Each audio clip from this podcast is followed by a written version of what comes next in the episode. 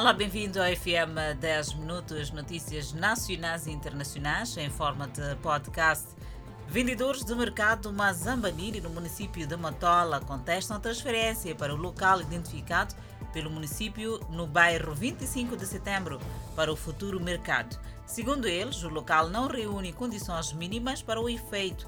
São cerca de 40 barracas perfiladas ao longo da Avenida de Namacha, no município de Boane, que até dia 17 serão derrubadas pela idilidade. Enquanto esperam pela reação do município, alguns vendedores, com os poucos recursos que têm, vão erguendo seus estabelecimentos.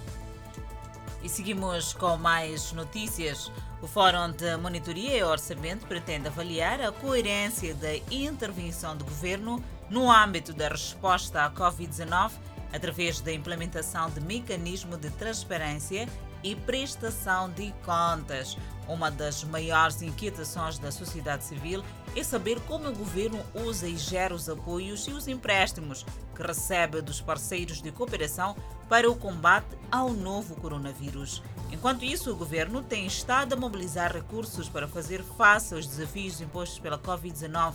No entanto, diversos setores da sociedade continuam sem condições. E no contexto da pandemia da Covid-19, o governo se beneficiou de apoios monetários para prestação de ajuda à população moçambicana, que, segundo Adriano Novunga, não foi feito. O Fórum de Monitoria e Orçamento, preocupado com as ações que o governo levou a cabo para colmatar a Covid-19, decidiu criar mecanismo de prestação de contas que, segundo Adriano Novunga, consistirá na verificação da qualidade dos serviços públicos prestados à população e da transparência do governo na gestão destes recursos. O FMO assume ser importante incorporar mecanismo de transparência e prestação de contas nos acordos feitos pelo governo de Moçambique, principalmente no contexto em que Maputo se tornou na área mais afetada da pandemia da Covid-19.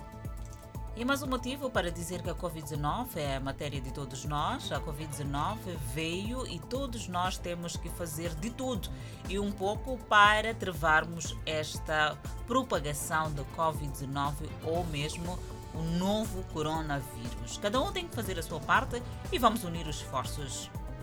Seguimos com a página desportiva. Judocas nacionais intensificam a preparação para enfrentar os próximos compromissos internacionais agendados para novembro, que servirão para a acumulação de pontuação na rota à qualificação aos Jogos Olímpicos de Tóquio 2021.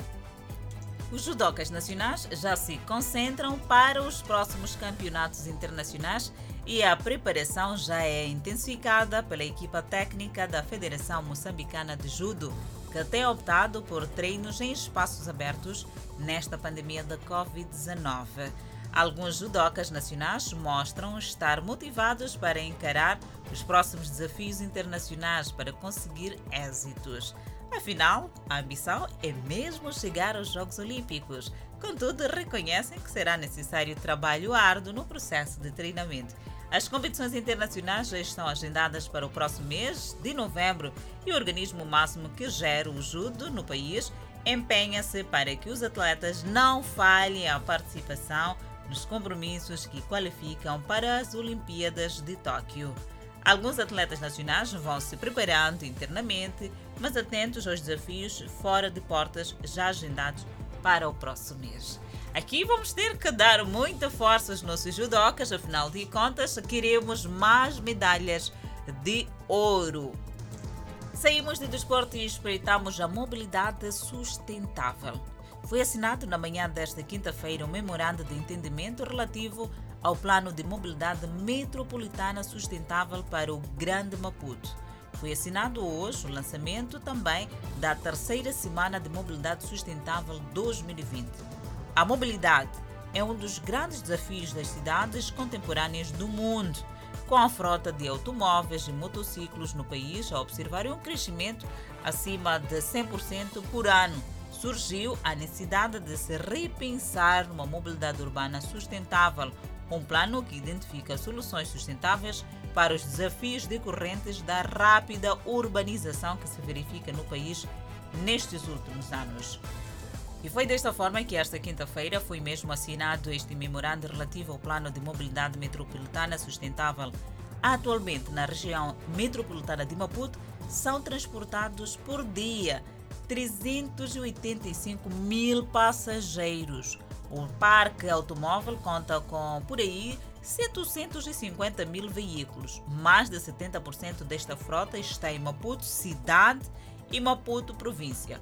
O plano de mobilidade sustentável ajudará a planear de melhor forma o crescimento das cidades e a vida das pessoas, olhando para questões relacionadas ao meio ambiente. É um grande passo dado, afinal de contas, todos nós devemos nos locomover, nós precisamos mesmo de chegar aos nossos locais de trabalho e não só. Bem haja este memorando. Ainda falamos de meio de transporte e continua o braço de ferro entre o município de Maputo e os transportadores que têm Chipamanino como terminal. No centro de discórdia estão as condições do novo terminal. Terminal rejeitado de forma repetitiva no Chipamanino. Nem mesmo com os solos já sem água da chuva, os transportadores não aceitam voltar. Por algumas horas, os transportadores chegaram mesmo a paralisar as atividades esta quinta-feira. Os transportadores pedem a idilidade para melhorar as condições no terminal identificado. O acesso, aos poucos, vai ser ocupado por informais também preocupados com os transportes. É mais um braço de ferro e cá estamos nós, seguimos com mais informação. O Serviço Nacional de Investigação Criminal que desmantela focos de consumo de droga no distrito Camavota na cidade de Maputo. Durante a operação, foram detidos quatro indivíduos, entre jovens e mulheres. Acabar com redes de tráfico de droga é objetivo do Serviço Nacional de Investigação Criminal no distrito Camavota. Durante esta operação, apreendidas quantidades especificadas de droga, outros há que dizer que consomem para os efeitos terapêuticos. O CERNIC apela à população a ser vigilante e denunciar casos suspeitos.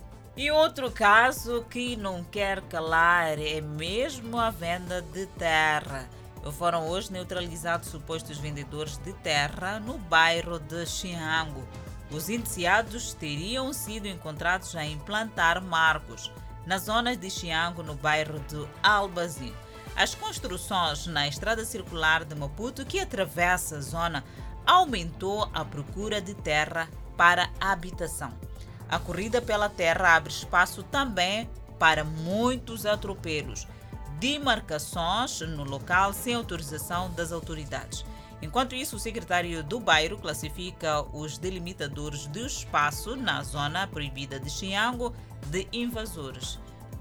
Hum, enquanto aguarda-se pelo suposto mandante, os indiciados foram recolhidos às celas. Caros ouvintes, vender terra em Moçambique é proibido, é crime.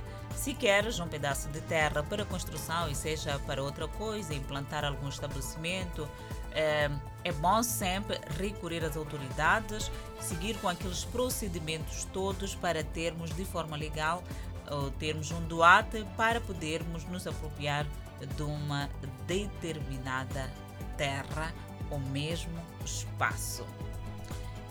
Seguimos com a informação e desta feita vamos até Cabo Delgado, onde a Polícia da República de Moçambique, em Pemba, deteve cinco indivíduos indiciados de assalto em residência e instituições e recuperou diversos equipamentos.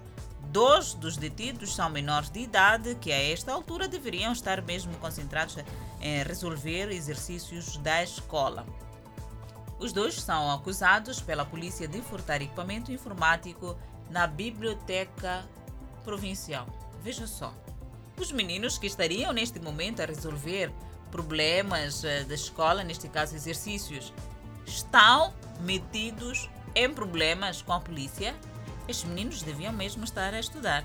E para despistar a atenção das pessoas e introduzirem-se na instituição à luz do dia, os dois comparsas fingiram estar à procura de mangas numa árvore ao lado desta biblioteca. Na posse desta, a polícia recuperou quatro computadores. Ainda esta quinta-feira, a polícia apresentou um suposto homem katana que aterrorizava alguns bairros da cidade de Pemba. A polícia apela ao redobrar da vigilância popular com vista a denunciar todos aqueles que tiram à tranquilidade do bairro.